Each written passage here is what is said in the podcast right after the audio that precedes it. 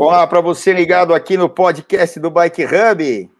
Especial novamente, sempre especial, sempre um assunto diferente, sempre um assunto relevante para o meio do ciclismo, para o meio do nosso esporte, para o meio do nosso mercado, e sempre falando de duas rodas. A gente está aqui, ó, para quem está vendo, né? Ó, vamos levantar aqui, ó. Felipe fica louco, ó. Estamos aqui, ó, nos estúdios Bike Hub, que nada mais é do que a loja Bike Hub aqui na Conde de Porto Alegre 1649. Tem de tudo. Quem está vendo a gente, né? Não só ouvindo, está vendo aqui as imagens aqui de tudo que a gente tem aqui na loja. Então, convido a todos, né, para estarem aqui na loja Bike Hub, que é o estúdio, que é tudo, é o nosso coração, é o hub do Bike Hub.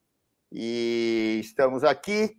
E também o nosso convidado, a gente sempre tenta trazer o convidado aqui para os nossos estúdios. Neste caso, o nosso convidado é de São Paulo, também é meu amigo, 99,999% dos convidados são meus amigos, e quem não era, né, dos convidados acaba virando, graças a Deus, né?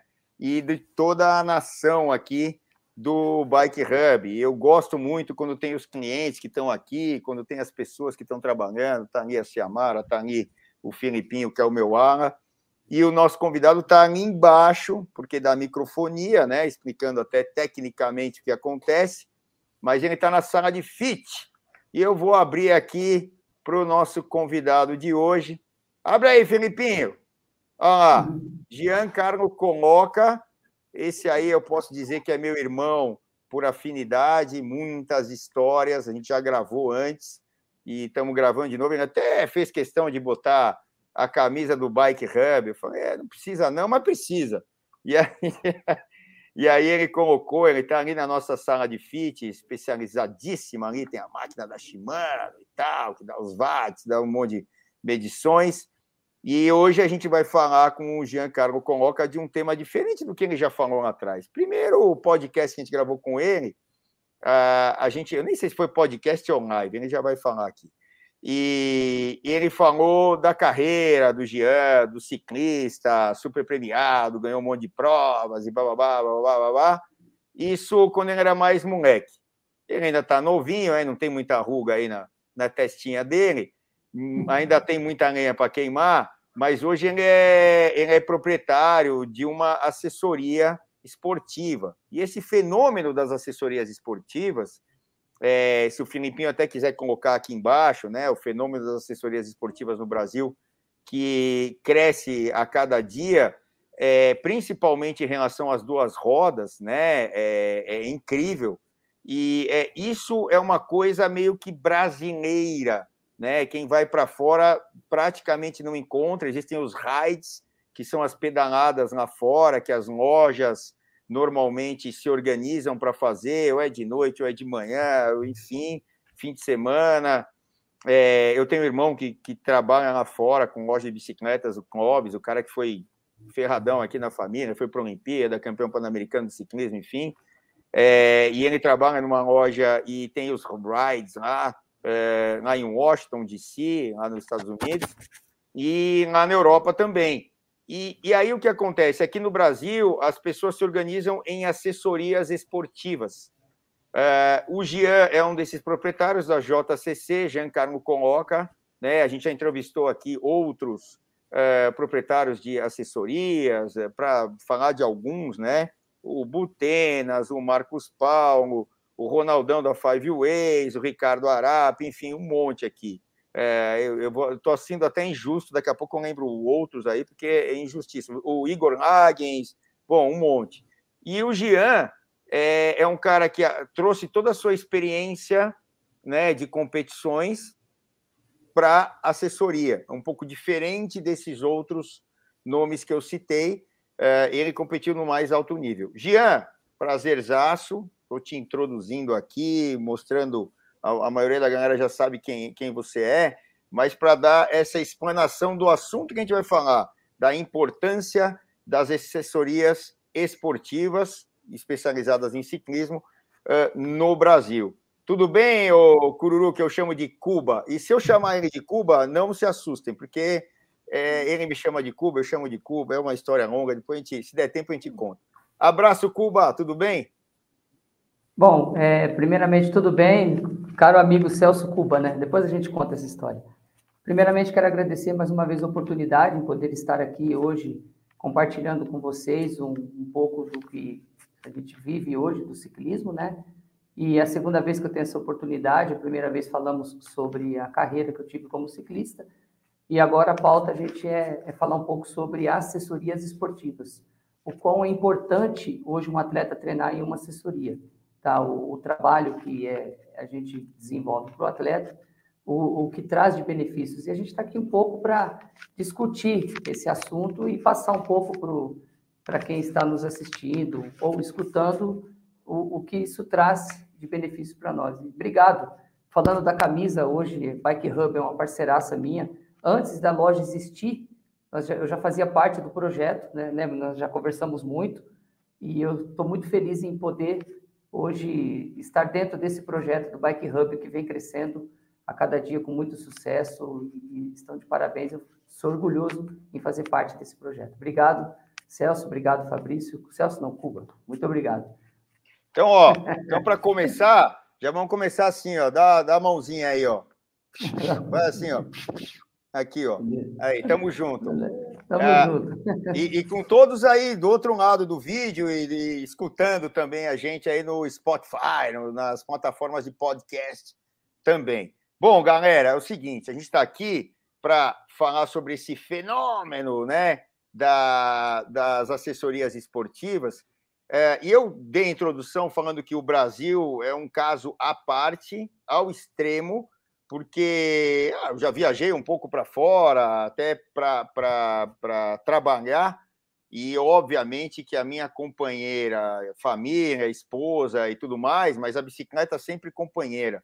Né? E aí, onde eu vou, eu pedalo. E aí você acaba conquistando amigos e conhecendo gente diferente, com outros costumes, é, com outras culturas. E, e, e, no meio da bicicleta, a gente discute muito né, a, as culturas diferenciadas do meio da bicicleta. Então, está lá na Espanha, o Gia já até foi comigo. É, ah, encontramos o Abrão Orlando, encontramos o Miguel Endurá, encontramos o Pedro Delgado, encontramos, enfim, o Juan Enloseg, encontramos, enfim, um monte de caras. É, dos espanhóis, né, falando. E aí, o que acontece? Cada um tem uma história. E essa história lá nunca passou por uma assessoria esportiva. Lá o negócio é assim, normalmente na Europa. Você tem lá a comuna, a comunidade pequenininha, a cidadezinha, ou é, até o povoado, né? Que é antes de ser a cidade. E ali no povoado o pessoal se organiza, ah, gosta de ciclismo, não sei o quê. Então tem um lá que gosta, um senhor, de repente pai de um menino, põe lá a molecada para andar né? Arruma, dá um jeito de arrumar a bicicleta. Com Pantani foi assim, com Indurain foi assim, com Abraão Lano foi assim, enfim, com esses caras foi assim. Gravamos um podcast há pouco com o Pedro Delgado, foi assim também, indo para a escola e tal, foi assim que ele começou. É, a gente sabe de, de é, Gambernal, por exemplo, foi assim, entre outros. E, e aí o que acontece? Dali começa Uh, uh, começam a ter uh, as, se mede força, né? Então um menino com outro, aí eles começam dali irem para outros bairros, vira a cidade, da cidade para outras cidades competirem, se organizam, pegam a, as, entre aspas as combis, carregam os meninos e assim vai. Isso começa muito cedo. Aqui no Brasil por uma série de fatores, e principalmente pelo trânsito, que é muito mais agressivo, muito mais hostil, e até pela falta de punição se existe um acidente, é, as pessoas ficam muito mais travadas dentro de casa. E aí eles não é, fazem tanto uso da bicicleta, pelo menos até agora. Está mudando um pouco agora com as políticas governamentais e tal. E aí as pessoas começam a tentar andar esportivamente ou lazer mais tarde, mais maduras. Talvez por isso que as assessorias hoje são tão necessárias. Jean, você concorda com esse tipo de raciocínio E, e, também contando um pouco o que aconteceu com você lá atrás para se tornar um atleta profissional, você consegue fazer um paralelo entre essas coisas que eu acabei de dizer? Isso que você citou foi justamente o que aconteceu comigo. Eu, num bairro, comecei a andar de bicicleta, onde eu ia interagindo com outras pessoas e a gente acabava, é, como você disse, ia medindo força aqui, indo de um bairro ao outro, mas isso a gente se fala de 30 anos atrás, tá? De, de 25, tá, 30 tá anos velhinho, hein? Tá velhinho, hein? Ainda bem que eu sou jovem, cara. Eu não tenho toda essa história. Então, assim, Desculpa, você também... Lá você também tem a mesma história que eu, que eu sei. Lá é, mas é mais recente, é só mais recente. Lá na Zona já. Norte, então, enfim. é, então, não, não tinha tanto essa cultura hoje que o pessoal tem de assessorias e tal. O que, que acontece? Era tudo muito mais é, flexível, mais viável. Era comum você pegar uma bicicleta e sair para treinar, não era como está hoje. De 10 anos para cá, principalmente, tudo mudou, tá? E hoje eu sempre falo, eu estou trabalhando para que no futuro eu possa pagar uma assessoria. E não falo isso da boca para fora, tá? Eu trabalho muito hoje para daqui 10 anos, se Deus quiser, eu quero pagar uma assessoria. Eu quero fazer parte. Por quê? Para o meu conforto, para minha segurança, para interagir, para você estar com as pessoas, mais motivação e busca de lugares seguros que hoje estamos muito, muito. Estamos faltando, né? Seria essa palavra. Então, assim, o que aconteceu comigo lá atrás é o que acontece hoje na Europa, que acontece nos primeiros nos países de primeiro mundo, que o pessoal se reúne, sai para pedalar, então não necessita tanto de uma busca de, uma, de um conforto, de uma segurança. Em contrapartida, se eu tivesse um apoio lá atrás de um professor, de uma boa assessoria, com certeza, é, não só apenas falando da minha pessoa, como os atletas em geral lá atrás. Com certeza teriam tido muito mais resultados e hoje o nosso ciclismo seria diferente. Como existe muito talento que, infelizmente, está aí meio que, não vou falar jogado, mas a, a busca de oportunidades. Então, é, é, é, mais ou menos isso, né? Então, eu se hoje perdem, trabalho... Se perdem os talentos, né? Exatamente. Agora, só que, falando dos dias de hoje, não, não, não, não vai revelar mais ciclista como eu fui revelado, como você foi revelado, como outros atletas foram revelados. Por quê? Porque tudo está muito difícil, está tudo muito violento. O cara vai para a ciclovia X e é assaltado. O cara anda numa marginal é atropelado. O cara vai não sei aonde e é assaltado. Então, assim, e nem todo mundo tem tempo e condições de buscar uma ajuda profissional, que seria uma assessoria. Infelizmente. Então, a gente vive hoje um momento muito, muito caótico, complicado. Então, precisa hoje ter cuidado e, com isso, talentos ficam desperdiçados. Essa é, minha, é. meu ponto de vista. Então, Gia, é, assim, eu, eu vejo um, assim, não é totalmente diferente, mas um pouco diferente do que você está relatando, por exemplo. É, eu estou aí, a gente estava até brincando, né, de idade e tal, a gente fica nessa brincadeira de novinho, velhinho e tal, né? Temos 52 anos, aí não tem nada que esconder, um monte de ruga na cara e tal. E, e, muitos quilômetros nas pernas. Isso não quer dizer nada, mas ao mesmo tempo, muita coisa desses quilômetros nas pernas a gente acaba tirando por experiência, né? E a principal experiência é saber que nós não somos de borracha, né? Que é, é, a gente sempre pode se machucar, independente do que a gente faz. É, a, a segunda coisa é entender dinamicamente e fisicamente, fisicamente que eu estou falando é da matemática, da matéria física, né? Não é do física aqui, ó, de, né, de estar tá encostando na gente ou nos, nas outras pessoas, mas é da matéria física, o, o aprendizado que a gente é, de, deve ter tido com tantos quilômetros e tantas horas em cima da bicicleta e tantas experiências boas e principalmente das ruins, né? Sempre na parte ruim que se aprende mais se a gente ficar vivo, né? Infelizmente, essa é a verdade. Então, assim, é, eu vejo que hoje, principalmente é, aqui em São Paulo, onde eu e o Jean vivemos, é, existe um movimento é, de mais respeito a share the road, né, de dividir a, as vias públicas com os outros veículos. Não vou falar só de carro, vou falar de motocicleta, de caminhão, de ônibus, de outras bicicletas e até pedestres. Porque é, várias coisas foram implantadas. É, mais é, radares, que diminuíram muito as velocidades, principalmente nas vias arteriais de maior velocidade, até naquelas de menor, é, é mais gente na rua, porque aquele fenômeno das ciclofaixas, né, que existem, pelo menos aqui em São Paulo, traz mais gente e essas pessoas também dirigem seus carros.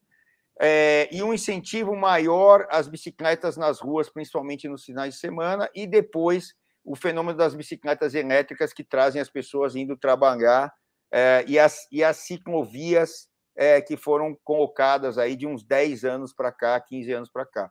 Então, eu vejo nesses últimos 10, 15 anos uma melhora nesse quadro, porque eu estou todo dia nas ruas, eu só saio de casa pedalando, eu nunca pego o carro para isso, né? independente de cada um é, como, como usa.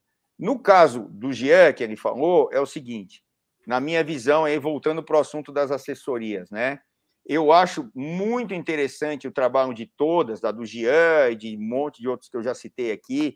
E esse fenômeno não é só em São Paulo, é no Brasil inteiro. Eu já fui para João Pessoa, para o Rio de Janeiro, para Porto Alegre, para Curitiba, enfim, tudo quanto é capital por aí. É, desculpem não falar de todas, mas é, isso é muito importante por causa desse, é, dessa quebra, porque as pessoas não conseguem ir para a rua num determinado momento que deveriam ir para serem ensinadas, e aí vem as assessorias. Para quê? Né, Gê? Aí você pode explicar o que, que a assessoria pode. Eu estou sendo redundante. Assessorar, né? as pessoas é, que, tem, que não tiveram a, aquelas lições lá atrás para ter mais habilidade, condução da bicicleta, entre aspas, eu não gosto muito dessa palavra, mas é, para entenderem, né? É, um pouco de é, habilidade em relação àquela malandragem, de saber andar ali, onde se enfiar, onde não se enfiar, que hora que tem que é, correr um pouco mais risco ou não né? Muitas vezes você tem que é, é, escolher essa, é, essa hora. então a assessoria vem, eu acho que para dar uma, uma, uma ajuda em tudo isso e até levar o pessoal para um fim de semana legal na estrada. Então, como que vocês, né, das assessorias, você pode dar o seu relato aí e até pelas outras que você vê, é, instruem as pessoas para esse caminho, né, de começar a pedalar e seguir até uma estrada onde é, não é tão fácil aí para o ciclista, né, Gia? Como é que é isso?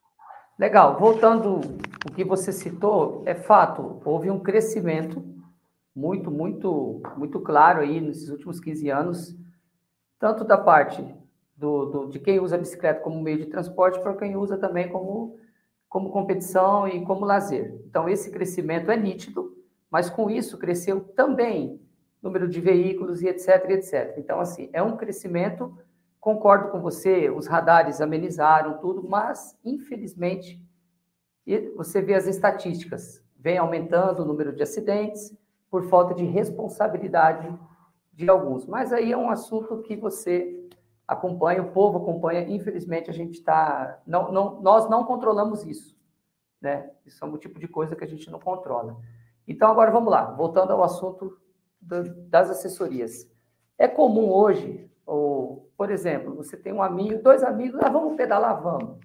O cara vai até uma loja de bicicleta, vem aqui na Bike Hub, vai numa loja e ambos compram uma bicicleta. Muito legal isso. Só que assim, por falta de orientação, ele sabe pedalar. Ele pedalou lá quando era criança, ele sabe pedalar, mas uma coisa é você pegar uma bicicleta e andar lá dentro do Parque Vila Lobos, dentro do Parque Ibirapuera, é, passeando, tomando sorvete. Outra coisa é você performar. Você pegar uma bicicleta lá própria para isso, que ela desenvolve uma velocidade diferenciada, ela exige uma habilidade diferenciada, e aí, às vezes, muitas pessoas acham que tem experiência. Eu achei que eu sabia mexer com o computador. Se eu botar a mão aqui, eu... vai cair todo o sistema aqui. Eu não sei nada, mas eu acho que eu sei. E aí é comum, a... vem pela emoção e não vai pela razão. Aí eu pego e falo, Celso, vamos hoje, meu amigo vai até o Pico do Jaraguá. Ele vai, mas ele não tem culpa. Ele não está orientado para isso. Ele pega a bicicleta e vai. E aonde, infelizmente, acontece algum tipo de coisa que não é boa. Passe locais que ele não está é, orientado a passar dentro de uma comunidade onde o pessoal assalta. Não são todas, pelo amor de Deus, vamos generalizar. A gente fala dos índices que é onde tem assalto. Pega uma rodovia perigosa, ele acaba sem querer encostando no amigo dele, caindo numa pista de rolagem, aonde tem um, um tráfego de caminhão, que é um veículo pesado, que não vai ter tempo de parar. Então, é onde que, na minha opinião, ele deve procurar uma ajuda profissional, procurar uma assessoria, procurar um clube, para que ele tenha essa orientação e não seja prejudicial para ele. Eu tenho exemplos hoje dentro da minha assessoria de atletas que foram em eventos, até que já pedalava, tá? Atleta que já tinha bicicleta, já tinha todo o equipamento, foi em eventos, chegou lá por falta de orientação, desceu mais rápido que devia, se acidentou e graças a Deus está tudo bem, mas poderia ter sido trágico. Então, assim, minha opinião, é, seja o amador, seja o iniciante, seja quem quer a bicicleta como meio de transporte, meio de lazer, se tiver condições, busque uma ajuda profissional, que é muito importante. Porque, assim, a bicicleta é diferente de chutar uma bola.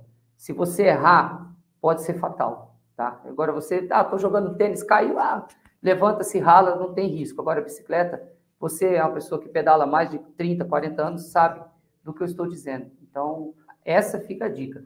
Busca uma orientação profissional que é importante, muito importante. E aí, Gia, é, algumas coisas, né, para a gente ponderar, né? É, olha aí, ó. Esse aí é, é uma da quem está vendo, né, e não só ouvindo. Tá entrando uma foto aqui da galera do Gian, né, nessa roupa tradicional já verdinha aí, e eles estão todos perfilados aí em fila indiana, até para ficar num ponto uh, para que os outros veículos mais rápidos possam ultrapassar, né, com segurança, respeitando, se Deus quiser, né, o outro, os outros veículos um metro e meio, que é a lei, né? Aí eles já ocupam mais a estrada porque o, a importância do carro de apoio atrás, tá vendo o carro de apoio? É, numa, numa estrada já vicinal, né, com pouco movimento. É, e aí essas fotos relatam né, é, o quê? A importância de vocês acabarem pedalando em estradas menores, vicinais, por alguns motivos. Porque a percepção dos outros veículos maiores e mais pesados é muito melhor em relação às autopistas, né? A velocidade dos carros é próxima à dos, dos ciclistas e também, né, é, eles têm que andar aí obrigatoriamente numa velocidade menor, até por curvas e, e pela estrada que é reduzida e tal, tal, tal, em termos de dimensões, né, de largura. Então, até a gente tem aí a maioria dessas fotos aqui na Estrada dos Romeiros, onde o, o Jean leva a galera e muitas outras assessorias levam, e muitos uh, ciclistas aqui de São Paulo, capital e os arredores acabam pedalando já virou um lugar tradicional aqui é, do, dos paulistanos e, e, e, da metrópole aqui toda irem pedalar, que é uma estrada que tem essa condição, um asfalto bem liso, né, uma, uma estrada vicinal, típicas das que, daquelas que a gente é, costuma ver nas grandes voltas, as competições se desenrolando, se desenvolvendo. Essa é a estrada onde os ciclistas devem andar. Porém, aqui no, no Brasil, as grandes estradas, as que são chamadas de autobahn lá na Alemanha, na Europa e tal, elas também são usadas pelos ciclistas. Claro, tem carros passando muito mais rápidos, né? E, e aí, se dá algum problema, é, é um negócio muito mais grave, né? Então, é, existe toda essa problemática, porque nem sempre você tem uma estrada como essa dos Romeiros para pedalar perto da onde você mora, e aí é uma conjuntura é, complicada aqui no Brasil. Mas, Jean, trazendo essa questão, e eu quero pegar lá atrás, é, o que você trouxe das competições que te ajudaram muito logo de largada na orientação para o pessoal iniciante, intermediário e até que começa a ter aí uma performance um pouco melhor. O que, que você pode resumir aí uh, sobre isso. Muito bacana. Se você olhar a foto hoje, repara que os atletas, aqui está descendo, eles têm uma distância, tá?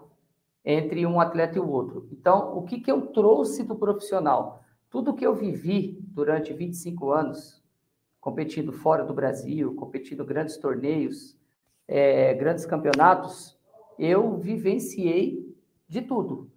É, muitos acidentes, quedas, é, são coisas que, assim, é, eu, senti, eu tive na prática. Então, hoje, quando, por exemplo, atleta, o que, que eu oriento ele? Como ele deve se comportar dentro de um pelotão, a distância que ele deve se manter para obter um, um, ótimo resultado, obter um vácuo, é, a relação de marcha, tudo isso a gente trouxe e estou transferindo ele para eles. Hoje tem um garoto que trabalha comigo, como as outras grandes assessorias, tem um corpo de staffs que é importante, que a gente vai lá e trabalha sempre olhando o atleta. Então, assim, a gente está sempre orientando. Eu e, e, a minha equipe de staff, a gente está sempre de olho no, no, no, em cada posição que o atleta está. Como segura na manete, como segura no guidão, a pedalada dele, a marcha que está usando, a distância da roda, se estiver chovendo, para que ele não é, entre na faixa branca. Então, são coisas que uma pessoa que está comprando uma bicicleta hoje, ele não sabe, mas não é maldade, ele não viveu isso. É comum eu ver atletas por aí, principalmente estando tá andando na roda, fazer isso aqui. Se o cara da frente para o pedal para tomar um gel, o cara bate na roda e cai. Então, são essas coisas que hoje nós transferimos para os atletas. Que é, é, não é apenas pegar e performar, não. É, a performance faz parte, sim, o condicionamento faz parte, sim. Mas, como diz o, ditado, não existe potência sem controle. Então, isso é uma coisa importante que eu trouxe. Isso aí foi em bate-chuva, jogos abertos na chuva, que eu trouxe para o ciclismo hoje e está funcionando bem. Os atletas estão evoluindo, tudo dentro como tem que ser, dentro dos conformes. Então, o trabalho está sendo bem realizado. É isso. Bom, legal. Então, tem muita experiência dessas de prova, eu até vivenciei uma. Vou contar até uma historinha aqui, tem muitas aí com o Jean, né? Mas a gente estava na Espanha. É, competindo e tal, mas tem uma na Espanha de um treino lá que a gente foi fazer, uma pedalada lá nos Pirineus, lá, é, do lado da casa do Juan, que é um amigo em comum entre eu e o Jean. É, a gente estava subindo uma montanha que é o Cotefabo. Essa montanha é visitada pela Volta à Espanha, aí vira e mexe. Até tem uma etapa muito legal no, na, na Volta à Espanha de 2016, que é que o Quintana ganha do Frume e do Contador, principalmente, né? E é uma etapa que sai de Sabinhánigo e chega em Formigal e passa em Cotefabro, né? E, e, exatamente essa via que nós estávamos escalando, a gente deu uma volta ali, com o Juan Roseg, que é um, um, como eles dizem lá, um craque, né? Um cara eh, fantástico, um cara incrível lá na, na, na Espanha, um amigão, quase um pai, um irmão para mim, eu creio que para o Jean também, para muita gente. E a gente estava subindo. E daqui a pouco o Juan estava na frente, o Jean logo atrás, eu estava um pouquinho atrás, ali num pelotãozinho com o Valsemar Justino. E o Juan é, é, o, o Juan, o Jean deu uma diminuída, não sei o quê, e o, e o, o, o Juan encostou na roda dele. Quando o Juan encostou, o normal de quem está na frente é sentir esse, essa encostada e ah, diminuir. É diminuir, porque ele sentiu, oh, tem uma coisa ele errada, assusta. ele para de pedalar. O Jean acelerou. E com essa Ai, aceleração, imediata, ele fez com que o, Juan não caísse, porque o Juan é, ele conseguiu se apoiar na roda e daqui a pouco né, conseguiu tirar esse apoio e continuar no equilíbrio, porque ele tinha uma certa velocidade. Aí volta a falar da física, que é importante você estar rápido e tal, a gente vai, ainda vai tocar nesse assunto aqui. E aí, continuaram a subir, o Juan ficou assustado, arregalou um morro gigante assim e tal, e ele falou, ele chamava o, o Jean de Petiopoio, né? Petiopoio. É outro apelido do Jean. Ei, Petiopoio, olha, você é bom mesmo, porque a maioria teria me derrubado aqui.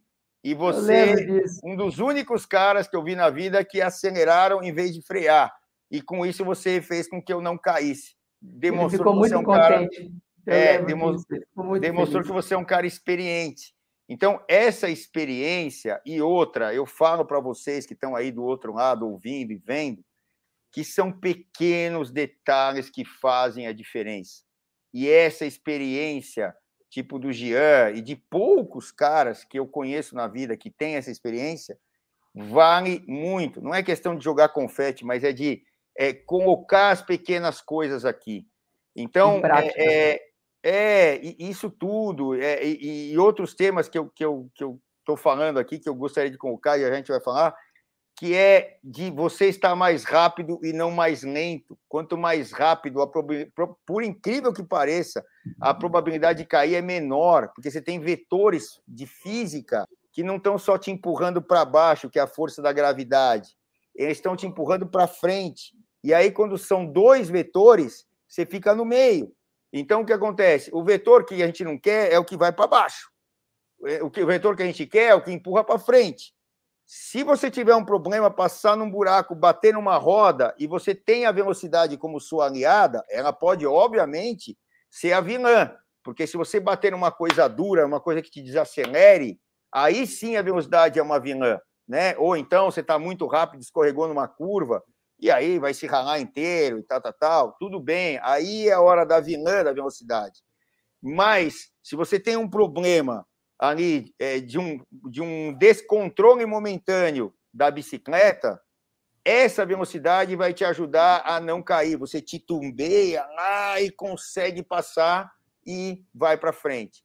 Então, essas coisas, como esse exemplo que eu dei, que o Juan, um cara experiente, que competiu mundial na pista com Francesco Moseri e tal, tal, tal, e que em poucos caras ele tinha sentido aquela experiência, isso vale muito. Né? Então, é, é uma daquelas coisas que um cara experiente como o Jean vai passando e isso tem que é, ser abordado sempre mais em pequenas doses, né, Jean? E como é que é, você faz? Não... Como é que você faz para essas pequenas doses, doses serem colocadas? Tem treinos é... que são só físicos ou tem treinos táticos também? Não, é você praticamente 60% dos nossos treinos são técnicos. Posso dizer que de 30 a 40% são os os físicos de performance. É, hoje eu trabalho muito nisso, para segurar no drop, arrancada em curva, faço circuito, por quê? Em um circuito, o atleta ele consegue tirar o máximo de eficiência possível. Porque se eu faço um, um treinamento, o cara passou uma vez, ele passou lá, não sei se ele subiu bem, se ele subiu mal. Agora, quando a gente faz o circuito, ele consegue, puxa, dessa vez eu, eu consegui tirar o máximo de mim, eu errei a marcha, eu, se eu segurar aqui, eu vou melhor. Então, assim, eu estou sempre orientando. Então, por isso que eu gosto muito de fazer circuito. Aí, o que, que eu faço hoje? Na semana, circuito, técnico, final de semana, volume, estrada, porque também precisa entrar na parte de treinamento, da parte de fisiologia é outra parte, mas a parte técnica, eu bato muito nessa tecla, porque eu aprendi muito treinando circuito, competindo em circuito, e a gente tira muito, muita vantagem quando você faz um circuito. Tanto que ah, você vê que até o Campeonato do Mundo termina em um circuito, né? Você vê, os caras vão para a estrada, vêm e termina o Campeonato do Mundo em um circuito. E ali, se o cara, o cara vê, ele, putz, aqui é o lugar que eu vou. Inclusive, foi esse tour que o Vanderpool, ele deu uma testada uma volta antes, ele viu que ele aguentava para ganhar a etapa e vestir a camisa. Por quê? Porque era um circuito. Se ele não tivesse passado nenhuma vez ali, ele não teria essa, essa, essa ciência, entende? Então, assim, Hoje eu trabalho muito, muito, muito a parte técnica. Muito. Não só a parte, não só por causa do cara aprender segurança, mas todos esses detalhes, que é aonde tirar o máximo de performance da bicicleta, o máximo de eficiência dela, tá? Até mesmo no caso de furar um pneu, é, no caso de sair uma corrente, uma coisa muito, uma coisa simples que outro dia eu estava orientando eles. Por exemplo, você vai passar a corrente do volantão para o volantinho rápido, a corrente cai. 80% para, vai, não precisa, continua pedalada, vai lá e volta a marcha onde estava, já entra na hora. É uma coisa, para nós, Celso, é simples, mas para muita gente não. Então, são, é o que você acabou de falar, esses detalhezinhos que fazem a diferença e a gente consegue deixar o, o atleta bem satisfeito, bastante feliz. Mas, assim, então, é um trabalho de longo prazo. Não é então, então eu estou percebendo que tem um, Uh, duas vertentes principais no, no teu trabalho, né? E, e creio que das assessorias ou tem ou deveriam ter. Um lado, que é um lado do, da performance, que é fazer força, isso aí você pode até trabalhar ali com watts, com uma bicicleta ergométrica, é, ou na, no rolo, enfim. É, também na estrada, na, na ciclovia, na pista, enfim. E o outro, que é um lado técnico, né? que é, é, é, a técnica da pedalada, a técnica da curva, a técnica da freada, a técnica da aceleração, a técnica da curva com aceleração, a técnica até como você está dividindo, na maioria das vezes, é, a via com outros veículos, a técnica de dividir essa via com os outros veículos. Né? Sim, porque é, é, é, minimizar sempre os riscos, porque, porque os riscos são eminentes. Né? Então, é, eu estava até falando aí, é, claro, a, a velocidade é, é alinhada na maioria das vezes. Obviamente que se você tem uma situação é, de um viragem, de uma curva, né? Óbvio, você tem que diminuir, fazer a curva na velocidade que é permitida ali pelo atrito e tal. Então, em linha reta, né? Obviamente que quanto mais rápido você está, na maioria das vezes, mais seguro você acaba ficando. Então, é, é, é fácil, é só vocês aí que estão ouvindo ou vendo, andem ali a 5 por hora, 10 por hora, você começa a perder o equilíbrio. Né? E aí você vai que a bicicleta quer ir para o chão, porque a força da gravidade está querendo agir entre o peso todo, né, a sua massa mais a da bicicleta, quer jogar para o chão, né? Ao passo que se você tiver em velocidade, né, você é quase que imperceptível é, a ação da força da gravidade. Entra numa curva, que delícia, né? Entrar numa curva rápido, que você tem um atrito suficiente, você inclina a bicicleta, faz a curva de raios mais longos, você pode até continuar pedalando, de raios mais curtos, você tem que parar de pedalar, enfim, né? Todas essas técnicas que o Jean bem sabe como é que são. Agora sim, Jean, é, é, nesse contexto das assessorias, existe o dia a dia. Ah, eu sei que o Jean, eu sou muito amigo do Jean. É, ah, terças e quintas ele dá as aulas aqui em São Paulo, entre a ciclovia e a USP, é mais USP do que ciclovia. E ali nos finais de semana vai ali Romeiros ou outra estrada aqui perto. E aí alguns outros finais de semana, claro, programado e tal, existem eventos. Ah, Campos do Jordão, entre outros locais é, se já foram até, fizeram um training camp, se não me engano, no Rio de Janeiro. É, qual é a frequência que isso ocorre e o que você acha disso? Até porque, assim, eu não vejo só as assessorias é, como um meio esportivo, mas eu vejo como um meio em que a sociedade, né, as pessoas que se associam ali, querem um estilo de vida. Está marcado aqui na minha camisa, em algum canto aqui, bicicleta como estilo de vida. Na sua aí também, Jean, né? Uhum. Que, que, é, que, é, o lema do Bike Hub. Olha aí, tem uma foto aí, isso aí eu acho que é Romeiros ainda, né? Não, não é um é. Camp, pelo que eu sei. Mas é, é como é que você vê essa integração e o que você sente dessas pessoas buscando esse estilo de vida que foi o seu como, como ganha-pão, né? Como competição. Esse aí é do Rio de Janeiro, olha lá, o Cris. Rio de Janeiro. É. é e, e, e a, a, o que você sente dessas pessoas, Ian, quando estão nesses eventos aí? O que, que é legal? Eu, eu busco, é, pelo menos a cada trimestre, é, realizar dois tipos de eventos, que a gente chama de training camp. Por quê? Eu quero passar para os atletas um pouquinho daquilo que eu passei, que é subir uma serra. Você ficar ali uma hora, uma hora e meia, sabe, sofrendo, e aqui a gente não tem isso no nosso perímetro. Então, assim, e outra coisa, não só a parte de performance, de conhecer lugares novos, e sim da interação. Quando a gente realiza um evento, o que, que eu busco? Reunir famílias. Eu busco reunir valores, reunir as pessoas. É muito legal, a gente pega, inclusive como nós fizemos no Chile, é exatamente o mesmo conceito. A gente pega, sai de manhã, todo mundo sai para pedalar, conhece lugares maravilhosos, uma coisa é você subir o Cristo de carro e uma coisa é subir de bicicleta.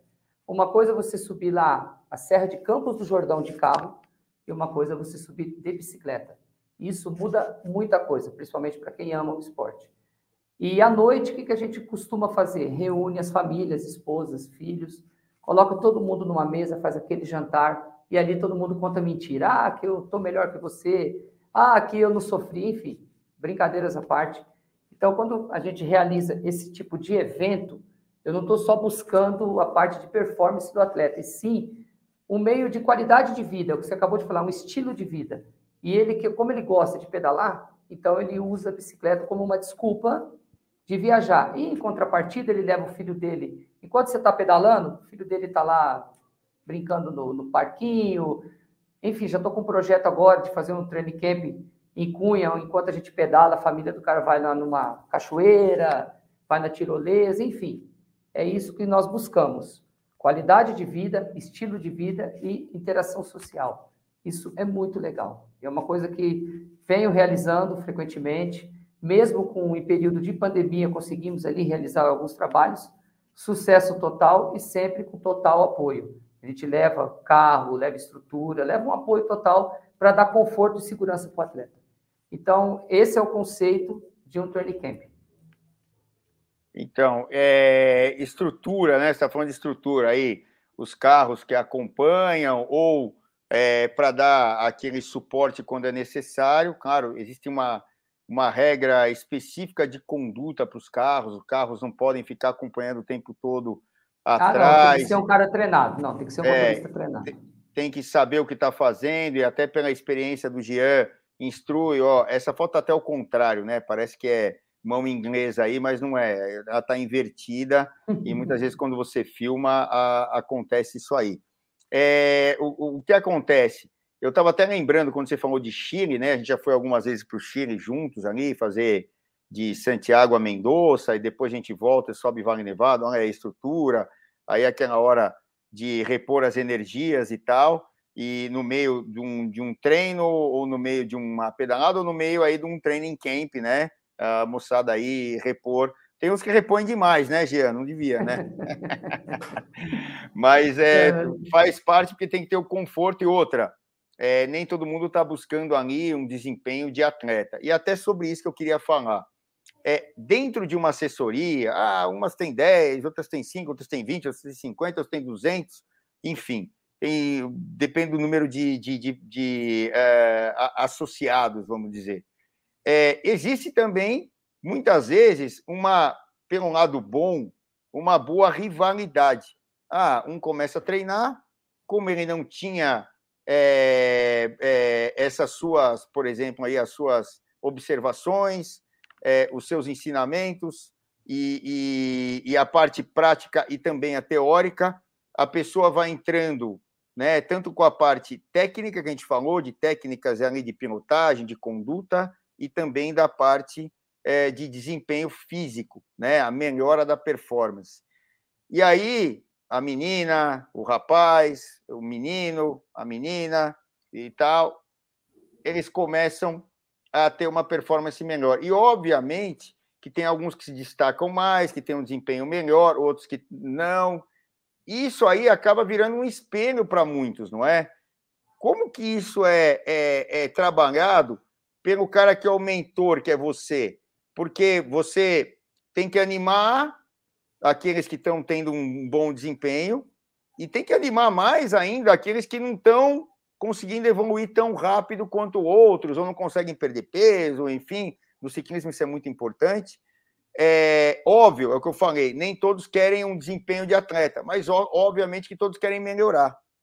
Como é que isso funciona aí na sua cabeça e como é que você age nesse sentido?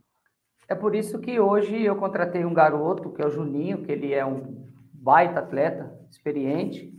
Por quê? Porque às vezes acontece que determinado período do ano é comum o atleta viajar, é comum o atleta se ausentar por causa de trabalho, é comum, porque ficou doente, isso é comum acontecer. E nós temos lá um grupo.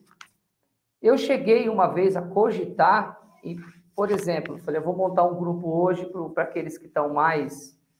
Que estão iniciando, que estão um pouco fora de forma, e aquele grupo que está melhor. Só que eu pensei, falei, não. Eu não vou fazer isso nunca, porque eu desmotivo o cara daqui. Aí aquele cara que hoje não está numa grande forma, ele não vai ter essa motivação de acordar e pegar aquele que naquele momento está numa melhor forma. Então isso não existe aqui. Todo mundo treina junto e a gente atende todo mundo. Então o que, que eu faço? Quando por algum motivo um dos atletas não está na sua melhor forma, porque é comum isso acontecer, inclusive numa equipe de ciclismo profissional isso acontece, num time de futebol isso acontece, e isso é normal. Aí eu vou lá, a gente conversa bastante e a gente monta um trabalho ali, não digo separado, mas por exemplo, hoje nós vamos fazer aí ou eu ou o Juninho ajuda do grupo X e o outro fica tomando conta daquele atleta, até que ele vai subindo de nível, tá? Aí é comum, às vezes, você pegar um, um grupo de 15 a 20 atletas, você tem quatro que está aqui, você tem cinco que está aqui, você tem três que está aqui. Mas amanhã, esses três que está aqui, eles passam a estar aqui. Esses cinco que está aqui, ele vai para lá, porque é o que eu falei, depende do período do ano. Tá? Então, isso é comum acontecer. Então, hoje a gente já tem uma, uma. Nós temos uma técnica, nós temos um conceito que consigo hoje é, administrar isso. E graças a Deus está funcionando muito bem, todo mundo está feliz e está subindo de produção como tem que ser, sem colocar o carro à frente dos bois. Desde que esteja todo mundo ciente que não é pastel. Eu cheguei hoje, ah, não, eu já quero andar lá na frente. Não. É, eu tenho o caso de atleta que veio para o grupo e o cara não sabia nem clipar. Imagina colocar um cara desse no coletivo com um atleta que está comigo há três anos, que é o tempo que eu tenho de assessoria. Mas fizemos um trabalho de longo prazo, com três meses, ele já está andando junto com o atleta lá da frente. Então, mas assim, também depende da disciplina e do foco do atleta. Se ele não frequenta os treinos, nós não temos o que fazer. Então, tudo isso é um conjunto. Tá? Eu sou o que menos é, conto numa história dessa. 90% é o atleta e 10% somos nós. Ele precisa frequentar o treino, ele precisa estar dentro do coletivo para que ele evolua junto com o grupo. Aí não tem problema nenhum. Agora, se ele não frequenta o treino, aí ele vai estar sempre tendo dificuldade quando a gente faz um trabalho diferenciado. Tá? É isso. Legal. Outra coisa que eu vejo muito nas assessorias, e na sua não é diferente, é, a gente falou dos eventos e tal, training camps, e, uh, e as viagens que a gente acabou de citar. Você falou aí do Rio de Janeiro, Campos do Jordão. Existem até viagens internacionais que a gente até citou aí, do Chile e tudo mais. Isso também serve para, em alguns casos, quem, obviamente quem vai poder, não é todo mundo que vai conseguir, é caro, não sei o quê e tal, mas é uma grande experiência poder pedalar lá fora, né? Se a pessoa puder, agora que a pandemia, se Deus quiser, está indo, as fronteiras estão é, é, novamente se abrindo, isso também serve como uma motivação a mais para se colocar objetivos lá na frente. E é como brincadeira, né? Colocar a cenoura ali, né? É, para o coelho e seguir com ela sempre à frente para que ele tenha uma motivação. Porque que eu saiba, né, Gian? Explica para a galera aí. A maioria dos seus treinos, o cara tem que acordar 4, 5 horas da manhã, você mesmo tem que acordar super cedo, porque é, as vias onde, onde é, tem né, uma condição melhor de trânsito é, para eh, você ter né, os treinos coletivos, é, elas são é, disponíveis muito cedo, né? principalmente a USP tem um horário até para terminar o treino, que é seis e meia da manhã. Então, imaginem vocês aí que estão ouvindo e vendo. Você tem que terminar o treino às seis e meia da manhã. Então, que acordar, tipo, quatro da manhã, acho que já acorda por aí ou até antes, para estar tá lá tipo quatro e meia, cinco, sei lá o quê, organizando as coisas para o treino começar às cinco, cinco e meia, seguir até às seis e meia, e aí depois, claro, ele vai lá para os treinos eh, personalizados e tal, para quem o contrata. Porém, é, é, como que você vai motivar as pessoas, né, a estarem tão cedo, a acordarem cedo? Nem todo mundo acorda tão disposto aí durante a semana, tem o trabalho depois e tal. Claro que depois que a pessoa vai, toma seu café, seu banho, é aquela sensação maravilhosa. Mas ir para sair da cama, principalmente no inverno, né? Então, é isso aí eu acho que é muito relevante, né, Gia? Marcar é, é, esses eventos e até viagens internacionais, até para conhecer essa cultura diferente do ciclismo, né? É, então, realmente, tirar o atleta da cama esse horário, principalmente no inverno, não é fácil. É por isso que eu falo, quando o atleta busca uma assessoria, ele está motivado. Ele vai lá, ele dá uma olhada, ele vê que tem 10, 15 caras acordando cedo, então ele também não quer ficar para trás.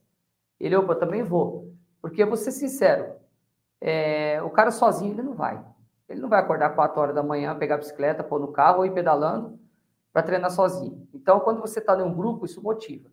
Isso é uma das, das características. Segunda, objetivo. Eu tenho hoje atleta dentro do meu grupo que tem todos os tipos de objetivo. Eu tenho aquele atleta quer manter a saúde em dia, que não liga se está andando bem, se está andando mal. Ele quer a saúde dele em dia e ter o pedalzinho dele. Eu tenho atleta que quer competir, que quer chegar numa prova, amador, é claro, porque ninguém é profissional, todo mundo trabalha, todo mundo tem sua família, mas ele quer o resultado pessoal para ele.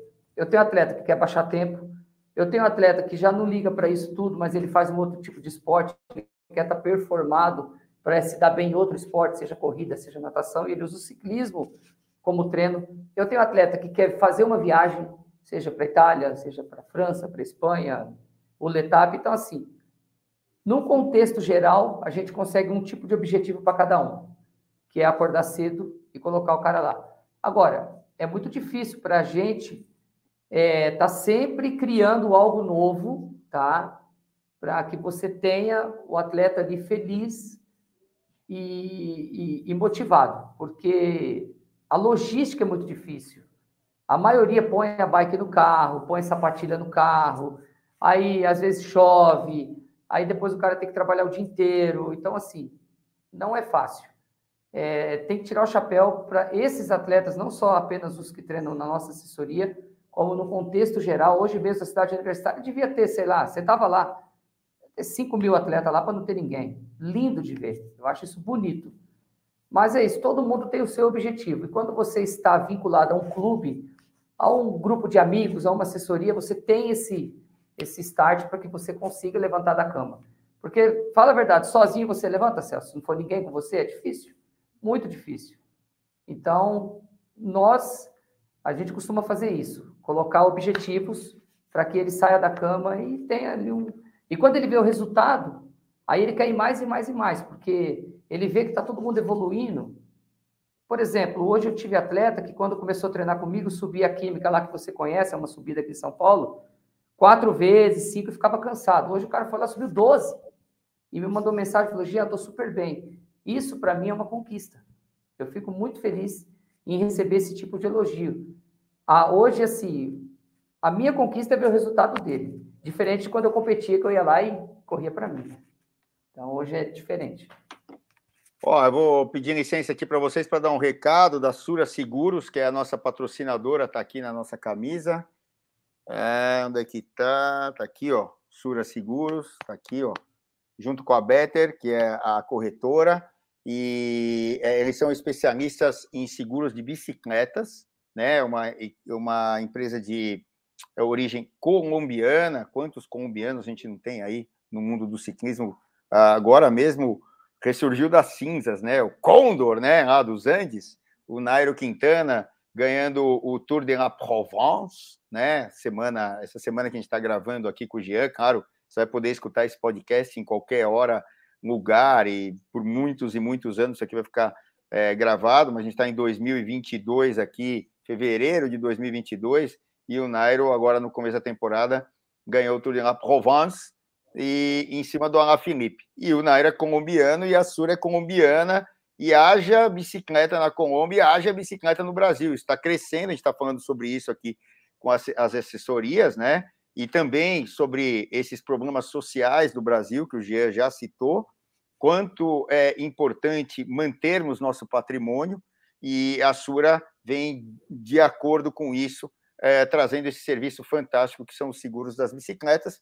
E eu sempre digo, não é só o problema de tentarem te tirar o seu bem, é, esse é um dos problemas. Mas o Gia sabe que ele anda com uma bicicleta ali, ou os seus alunos, é, e tudo é caro, porque tudo é importado, né? E você compra uma vez, dura muito tempo, graças a Deus, você fazendo manutenção direitinha aqui no Bike Hub, é óbvio, mas é, tá lá o Paquitão, tá lá o Léo para fazerem sua, sua manutenção aqui na Conde Porto Alegre no 649, Porém, você deu uma pancada num buraco ali, uma roda custa caro, um, um, um problema no seu quadro, se ele tiver um problema e não tiver na garantia da fábrica, etc. E tudo isso uma seguradora pode resolver para você. Então fica o recado de vocês é, entrarem aqui, ó, www.segurosura.com.br e fazerem ali o seguro, ou então entrarem no nosso site mesmo do Bike Hub e vocês, por meio do site do Bike Hub, conseguem fazer o seguro da Sura Seguros junto com a Better Seguros, tá bom? Então fica o recado aqui para vocês todos segurarem as suas bicicletas. Jean, continuando o nosso papo, é, a gente já falou aí é, de como proceder ou é, os maiores princípios, é, é, a parte do treinamento, que não, não é só o treinamento físico, mas o treinamento técnico é muito importante. No seu caso, competindo, tinha um treinamento tático. É, eu vejo que também isso pode ser, e pouca gente pensa nisso, né? Mas com a sua experiência, eu sei que isso é, é fundamental. Existe um, um planejamento tático também para um treino, e não é nem visando ganhar o treino, né? Tem muita gente que treina para ganhar o treino, né? O, o famoso leão de treino. Mas é claro que a tática é muito mais utilizada numa competição. Falei agora do Nairo Quintana, do Alain Felipe. Nesse caso aí, o Nairo usou a sua tática, a equipe, botou a equipe toda ali para acelerar, acelerar, acelerar, gastar o Alain Felipe, que viu que não estava tão bem. E na última subida, o Nairo deu tudo e o Alain Felipe cortou de roda. Essa foi a tática é, do Nairo. Mas num treinamento, por exemplo, vamos falar de um Romeiros, né? Ah, saíam lá do quilômetro 48, lá da Castelo, tem uma parte de subida incrível, aí tira a saia, não sei o quê, mas a parte antes ali é bem dura, depois um trecho plano, bem grande, um finalzinho tem um pouco de subida e volta. E aí então você tem um monte de subidas no final. É, você consegue orientar a moçada para ter uma tática de não se desgastarem totalmente no começo é, tem essa parte plana, eles conseguirem fazer um revezamento tático para guardarem energias para essas subidas finais, porque senão eles vão pedir arrego e pedir o carro de apoio. E é legal terminar o treino e também a cada dia ir melhorando e tal. Existe também uma tática para isso, não é, Gia? Claro, não tenha dúvida. É, quando eu comecei, principalmente, eu estava tendo muita dificuldade, porque Saímos ali, seja de Pirapora, do 48, o pessoal ia assim, parecia que era o campeonato do mundo, ou seja, na volta o carro voltava cheio, não cabia nem. Mas enfim. É, fica, é fica borbulhando de gente, né? vem, vem neguinho é... no, no, no, teto do carro. É, então, mas assim, é, isso tudo tem um começo, né? E aí, passo a passo, eu fui reforçando, eu fui conseguindo transferir como que é que funciona. Inclusive, eu usava muito, eu comparava muito, por exemplo, com o Tour de France. Falava, gente, você vê, o pessoal larga a etapa, dificilmente, só quando o vento cruza, que o pau come. Você vê que os caras levam etapas, a equipe leva etapa e o capitão vai lá e define no final. Então eu falava, gente, força é que nem dinheiro. Se gastar mais do que tem, vai faltar. Isso não tem a dúvida. Então, assim, para que cada um busque mais eficiência, no treinamento, seja em Romero, seja em Campos do Jordão, seja onde for, a gente tem que estar sempre ali orientando, porque o cara que eu volto a falar, ele compra uma bicicleta aqui, a primeira coisa que ele faz, ele vai dar uma volta ali no ciclovia, ele põe 50 por hora na primeira volta. A segunda volta ele tem que chamar o Uber. Então, assim, mas não é maldade, tá? Isso não é maldade, é falta de É, é excesso de vontade, não é, Gia? Exatamente, falou tudo. E às vezes o cara quer ganhar tempo descendo. Às vezes o cara, nossa, se eu descer aqui que nem louco, eu vou ganhar tempo. Não.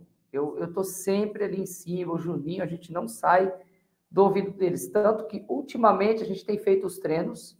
É, fizemos aí agora, o pessoal está sem treino por causa do começo do ano, é festa, o pessoal está acima de peso, fizemos aí 100 quilômetros para 3 horas e 50. Ou seja, é um bom tempo. Isso algum, alguma parte do grupo. Outra parte não, fizeram 80 porque estavam parados. Então, assim, Passo a passo, eu estou trazendo todo mundo para o nível. Mas, enfim, todo mundo já sabe, já tem a ciência de como controlar a sua emoção, controlar a sua ansiedade. Então, igual numa competição, se você sair atacando, você não dá uma volta, o pelotão te pega e. Então, é claro, vai chegar um determinado ponto Inclusive, eu, às vezes, olha que engraçado isso, Celso. É... Já aconteceu de eu pegar um circuito em Barueri, que é meio plano, tá? Você vai gostar, vou te levar um dia lá. E eu, eu o que, que eu faço? Coloco duas horas no relógio, tá? De treinamento. Todo mundo ali, ritmozinho 35, 40 por hora. Faltando 15 a 20 minutos eu libero. Aí eu, eu tento transferir para eles aquilo que você sabe. Atacou o Celso.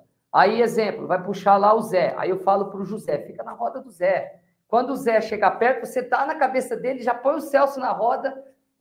Eu tento transferir isso, e para eles é muito legal. Você não, você... Aí vira uma competição sadia, tá? Chega no final meio que todo mundo junto, mas assim, eu passo tudo isso para eles. Oh, agora é a hora, agora fica na roda, agora ataca, agora segura. Porque se você soltar, primeira volta, tá tudo picado o pelotão e acabou o treino, entendeu? Então, são coisas que não é comum eu fazer, tá? Não é todos os dias que eu faço isso. Mas, esporadicamente, eu gosto de reunir o grupo. Vem até um menino que é professor de educação física, o Daniel, gente boa pra caramba, mora em Lençóis. Ele pega o carro, viaja três horas para participar desse treino que ele gosta tanto. E chega lá, a gente simula uma competição. E aí eu e o Juninho fica ali, ó, agora você fica na roda. Ó, quando você está na roda, anda umas duas marchas mais leves para economizar energia. Então, isso são detalhes que fazem a diferença para aquele que quer ter uma performance melhor, tá? Então, é legal isso aí. Eu vou te convidar para ir qualquer dia. E se brincar, você apanha lá dos caras. Vamos embora. quero, quero mais apanhar. Ó, Jean, Mas é legal para caramba. Eu tenho um lance aqui, todo mundo que participa do nosso podcast acaba sendo presenteado por um dos outros nossos apoiadores, que é o Pura Vida. Tá aqui, ó. Nesse caso aqui é o Power Coffee. Power Coffee, para que, que serve? Né? A, a Pura Vida tem um, uma imensidão é, de produtos que são é, justamente suplementos alimentares, são alimentos que suplementam a alimentação normal. Então, aqui, ó, esse é o Power Coffee, é mais indicado para te dar uma energia, para te dar aquele up de manhã, para você poder desenvolver as suas atividades, até de um treinamento ou até atividade normal do dia a dia. Você acordou meio desanimado e tal, aquele negócio que você estava falando que ninguém vai sozinho, isso aqui vai te ajudar. Então eu queria te passar um, ó, eu vou te passar por aqui. Você consegue pegar por aí, Jean? Manda aí que eu pego, pode mandar. Tem vai, certeza que, que, você pega? Ó, Vamos que lado que você vai pegar? Que lado que você vai pegar? pegar? Deixa eu ver. Desse Hã? lado da minha tela, da esquerda. Não, da eu vou te passar aqui, ó. Eu vou te passar aqui, ó. ó. Ó, então vai, pega. Ó, vai, vai. Aqui, ó. Aqui, ó. Ó. Oh. Ó. Pegou? Tá, peguei, ó, tá aqui. Tá vendo? Ele até torceu aqui na hora. Sabe o que, que é isso? Tava com tanta vontade de pegar que eu peguei. Você assistiu aqueles desenhos antigos lá que tinha o teletransporte? né? Ah, então, a gente sim, teletransporta. Sim. Você está aqui a umas 20 metros de mim aqui, mas o Power Coffee chega. Esse aí é teu já, pra você tomar de manhã e dar aquele up, aquela energia nos produtos aí da Pura Vida. Posso fazer uma, uma, uma observação aqui? Observação não, um relato? Um monte, duas, três. É, nós somos patrocinados da Pura Vida e a gente usa já esse produto, tá? E, tá, ô Celso, você sabe que acho que esse é um dos motivos que os garotos estão andando bem?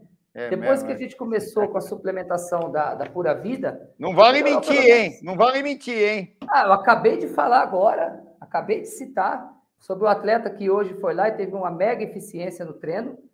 E olha, você sabe que, brincadeiras à parte, eles estão sendo estão sendo. É, recebem uma quantia de suplemento cada atleta por mês, tá? Que a Pura Vida nos fornece, além de, do Power Coffee e outros produtos. E isso melhorou muito a qualidade de vida, seja o sono, seja para trabalhar e assim, melhor imunidade para não ficar doente. Então, obrigado por a vida, pela parceria. E os produtos são excelentes. Obrigado, Celso, pelo Power Coffee. Ó, tem, Eu vou tomar agora gente, que eu estou com sono.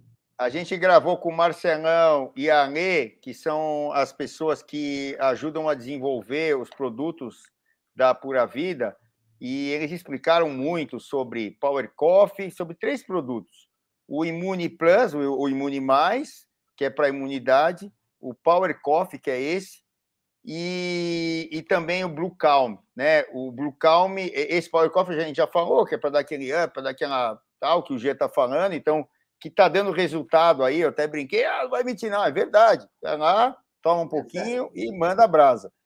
o imune é para você não ficar doente, para ajudar a não ficar doente. E o Blue Calm é o contrário aí do Power Coffee, né? Aí você vai lá de noite, toma um pouquinho, tal, e vai ter um sono é, mais tranquilo. É o sublingual? Vai, vai... Você está falando Não, não, é um pozinho que é azul e é, é ah, tudo tá. natural. Tá. E Eu recebi agora até... uma, um lote novo. É, então, é um pozinho azul, chama Blue Calm. Eu não tenho um aqui ah. agora para mostrar, mas é bem legal. Ó, enfim, a gente tem tá rodeado aqui de produtos, tem sapatinhas que estão aqui, ó, chegaram as sapatinhas da Crono, estão aqui, ó. Essa aqui é uma de mountain bike. Ó, até veio, ó. Tá vendo, ó? Eu fiz uma horinha aqui, ó. Esse aqui é o Blue Calm. Ó, eu recebi é agora, acabei de tá mandaram para mim. Tá vendo? Esse é o Blue Calm. Esse aqui é para você de noite, é da cor aqui da minha camisa, né? Tem o pequenininho que é uma é uma é um individual e tem o grande que é esse aqui para você dia a dia ir lá. E ele tem um azul. Quando eu peguei isso aqui, até falei para a Alê e para o Marcelão, que são hoje já são, eu posso falar, ó, são brothers, né? E a Alê está até vindo para o Brasil, que estava morando, está eh, morando em Milão e está vindo para o Brasil, deu umas dicas aí de bicicleta, vai começar a pedalar. E o Marcelão já é triatleta, mora lá no interior de Santa Catarina, que são as pessoas que ajudam a desenvolver essas fórmulas, e muitas são desenvolvidas totalmente, totalmente por elas, é, que eh, eles estavam me dando todas as dicas sobre é, é, esses produtos aqui, e, e, que realmente, cara, a gente, a gente acaba usando isso aqui à noite e dá aquela acalmada. O, o Power Coffee de manhã e o Imune é, tem aí os momentos corretos. Então, é, não é brincadeira, não. A suplementação é outro assunto que, que o Jean deve colocar sempre em pauta lá, porque, assim, dentre essas é, orientações, né, que eu posso dizer que o G pode, que o G passa para todo mundo, tem também a alimentação. Ah, eu sei que lá atrás, como nós não tínhamos, né, G, que nós somos ciclistas que hoje os caras chamam mais de raiz, tem outros termos aí, ogros e tal, tal, tal. Por quê? Porque não tínhamos tanta informação como hoje em dia tem, né? Principalmente em relação à alimentação, a treinamento, a descanso, a recuperação, um monte de coisas, né? É, que hoje em dia você tem lá dedilhando. Mas é, a gente sentiu muito isso, como eu digo, empiricamente, na pele, na, nos músculos. É, e hoje, através da, de tudo aquilo que a gente sofreu, e, e a alimentação é muito importante, é, a gente não tinha isso, né? De, de ter não. suplemento para isso, suplemento para aquilo. Mal o alimento a gente sabia usar e aí a gente, acho que no final da carreira que começamos a ter alguma orientação. E hoje em dia o pessoal tem um mundo aí de informações de, de, de suplementos de alimentos diferentes, né, Gê? Com certeza, por isso que eu volto bater na tecla quando a gente começou o podcast aqui. É, lá atrás, pega um atleta, não apenas falando de mim, de você, qualquer um outro atleta que tivesse uma, um respaldo, tivesse tudo, ainda mais nos dias de hoje, você imagina, hoje o recurso que temos, a gente nunca tomou isso, eu nem sabia que era isso aí. E, e já existiam alguns produtos, não como hoje. Hoje existe, hum. existem muito mais. Só que hoje, o, o cara que é bem orientado, ele tem muito mais qualidade de vida. Ele fica menos doente, mais disposição. E, e detalhe, vale ressaltar que são todos produtos naturais, né, Celso? São todos produtos que. É, eu, eu lembro, eu lembro, eu lembro da, é, na, na, minha vida atlética, que durou pouco tempo e tal, é, eu vivi o meu, eu sempre falo que o meu primeiro salário foi correndo de bicicleta. Eu tinha uns 15 anos de idade e eu ganhei o meu primeiro dinheiro até para comprar o meu primeiro bem grande, que era uma moto, enfim, correndo de bicicleta, né? E, e eu lembro nessa época aí, que era eu mal consegui acompanhar um Tour de France em 1985, que foi o, o Bernard Hinault que ganhou, em 86 foi o Greg LeMond, e aí depois, em 87, foi o Roche, 88 foi o, o que eu entrevistei aqui, que já já vai para o ar também. É, a hora que vocês estiverem escutando esse, já escutaram o do Pedro Delgado. É, existia um, uma marca que era Isostar, nem sei se tem no Brasil hoje e tal. E, cara, eu era louco para experimentar, que era tipo um, um, antecessor aí do Gatorade. Gatorade eu acho que nem existia nessa época. E, cara, eu queria experimentar. E aí, uma vez veio um dos irmãos Ferraro tra trazendo aí, acho que uma lata desse negócio e tal. E uma das corridas, um deles lá eu consegui tomar um pouquinho, eu achei que eu ia voar e tal, tal, tal, né? Porque eu tomei o tal do Isostar, que era tipo um Gatorade, um suplemento ali, né? Um alimento, e, e nada, né? Eh, sabe, não aconteceu nada porque era uma dose pequena e etc. E você não usa, não usava isso todo dia. Ah, o Isostar tá aí, ó. Então é, é existe até hoje, é mais comum na né? Europa. Não sei se aqui no Brasil tem, e, e era um pozinho. Mas é hoje, com essa gama é, de suplementos, tudo fica mais fácil, pílulas, etc.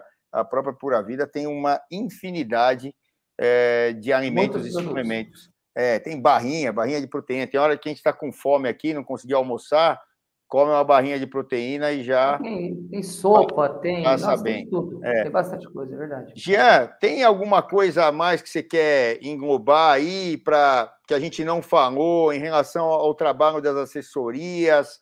É, no final você pode dar um recado, mas alguma coisa importante que você acha que a gente não colocou, ou é mais ou menos isso? Procurem as assessorias porque aqui no Brasil é bem diferente do que lá fora.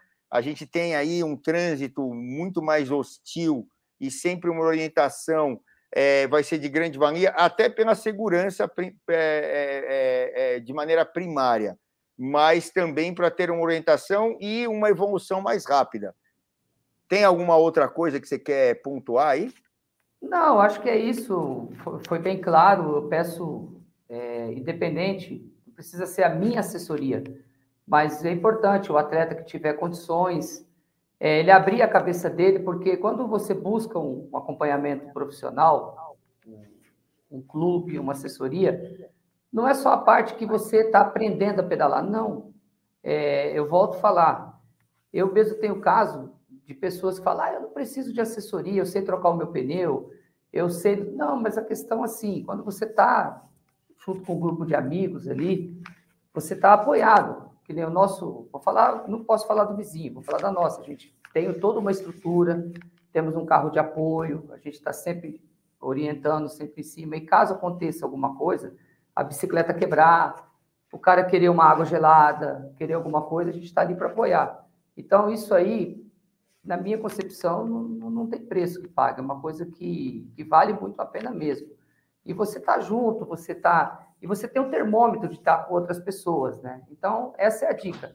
Você que está iniciando, você que já é um ciclista, já que tem experiência, tudo, mas é legal ter um conforto. Eu volto a falar, se amanhã eu puder, eu vou, eu quero pagar uma assessoria. A hora que a minha bicicleta quebrar, eu levanto a mão, o carro vai lá, põe a bicicleta dentro do carro e já aconteceu, tá, Celso, de, de nosso apoio socorrer atletas em Romeiros, tá? É, o cara caiu lá, quebrou o braço, quebrou a perna, e o meu motorista está autorizado a parar e levar o cara para o hospital. Então, assim, se você está acompanhado, você está calçado. Então, essa é a dica. Então, procure uma orientação profissional, caso você está iniciando, é muito importante. E para tudo, para você ter um grupo, você ter uma motivação, é muito legal. Então, acho que está tudo certo. E, pessoal, vamos triplicar. Tem coisas que fogem do nosso controle. A gente tem a ciência disso, mas busquem estatísticas. Então, pense direitinho, cada local que você vai pedalar, o local que você vai frequentar, com quem vai, buscando sempre a segurança para você e para sua família. Pense sempre na sua família. Você que tem um pai, tem mãe, tem filhos, esposa, pense nisso. Fica aí a dica. Ó, eu sempre dou uma volta aqui pela loja quando a gente está no podcast para dar um rolê para o pessoal que está assistindo a gente uh, ter contato aqui com umas coisas, com uh, produtos e tudo mais. Vão lá as roupas da RT, as roupas da ali atrás, que são importadas aqui uh, por nós também. Aí os capacetes que estão aqui, luvas e tudo mais. Tem uma novidade que chegou agora, que são aqueles capacetes da POC que estão aqui, ó Tá lá, ó, os capacetes da POC são demais. Aí estão nas redes sociais aí também. As sapatilhas da Crono estão aqui, quem que tiver curiosidade, demais, as solas de carbono e tudo mais. E as bicicletas da Ridley estão aí, ó. Essa daí tá voando, ó. Tá vendo? É tão leve que tá voando 780 gramas aí no quadro da Helium. Já já o Jean vai estar tá aí com a, com a sua Helium embaixo das pernas aí, pedalando, tem uma infinidade de outras bikes, de outros produtos que estão ali atrás, ó, ou aqui, tem até bikes usadas, bikes novas, enfim, tem uma infinidade de coisas. A galera toda trabalhando aqui no, no Bike Hub, já, já a gente tem Bike Fit, tem um monte de coisas lá que rolam aqui é, dentro da loja. Então, Gian, prazerzaço estar com você aqui. É, a gente vai te chamar para outras conversas, para outros bate-papos. É, é uma honra, né, poder contar aí com a, as suas experiências de vida. E a gente vem outro dia também aí para dar risada, para colocar você em contato com o Zomer, que faz parte agora, o Anderson Zomer, que está lá na Suíça. Com, Parceiraço, um abraço para ele. É, Parceiraço, o Cícero, Zomer. o Cícero Lourenço, o Pipo, que já já vai entrar aqui é, no, nos programas, o Papo com Pipo, entre outras pessoas que estão entrando aqui no, nos podcasts, os programas é, do Bike Hub. Então, um, eu deixo um abraço para todos, em especial aqui para o Jean, e um agradecimento especial por ele ter vindo aqui nos estúdios uh, do Bike Hub. E sempre um assunto relevante. Hoje foi sobre as assessorias esportivas e, no caso, uh, as especialistas e especializadas, né, na verdade, em, uh, em bicicleta, em ciclismo, enfim, né, em tudo que aí se movimenta em duas rodas. E o Jean é mega, mega especialista e super experiente é, nessas pautas aí. Jean, obrigado, um abraço e Bom, a gente volta aí. Fica aí, é... posso fazer um convite aí, quem quiser conhecer claro. o nosso trabalho. Claro. É, vem fazer um treino com a gente, sem compromisso, tá? Para conhecer o conceito. É, meu, minhas redes sociais, segue aí na tela meu telefone. Meu site também está no ar, é giancoloca.com.br. E meu Instagram é arroba Giancoloca. É, entre em contato com a gente, vem fazer um treino com a gente sem compromisso, para conhecer o grupo, conhecer.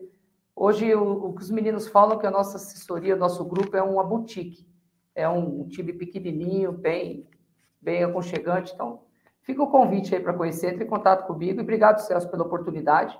Parabéns pelo trabalho, parabéns pela loja. E vamos junto aí. Obrigado pela parceria, Bike Hub, Pura Vida e meus outros parceiros aí. Abraço, até a próxima, tamo junto. Ó, manda aqui ó, a mãozinha Valeu. aqui, ó. Valeu, Cururu. Um abração Abraço. e Valeu, Cuba. Até a próxima. Obrigado. Tchau, tchau. Tchau, tchau.